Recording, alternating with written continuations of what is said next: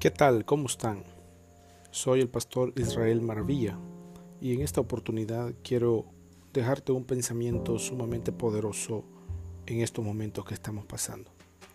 La palabra de Dios en Filipenses capítulo 4 versículo 6 dice, Por nada estéis afanosos, sino sean conocidas vuestras peticiones delante de Dios con toda oración y ruego, con acción de gracia.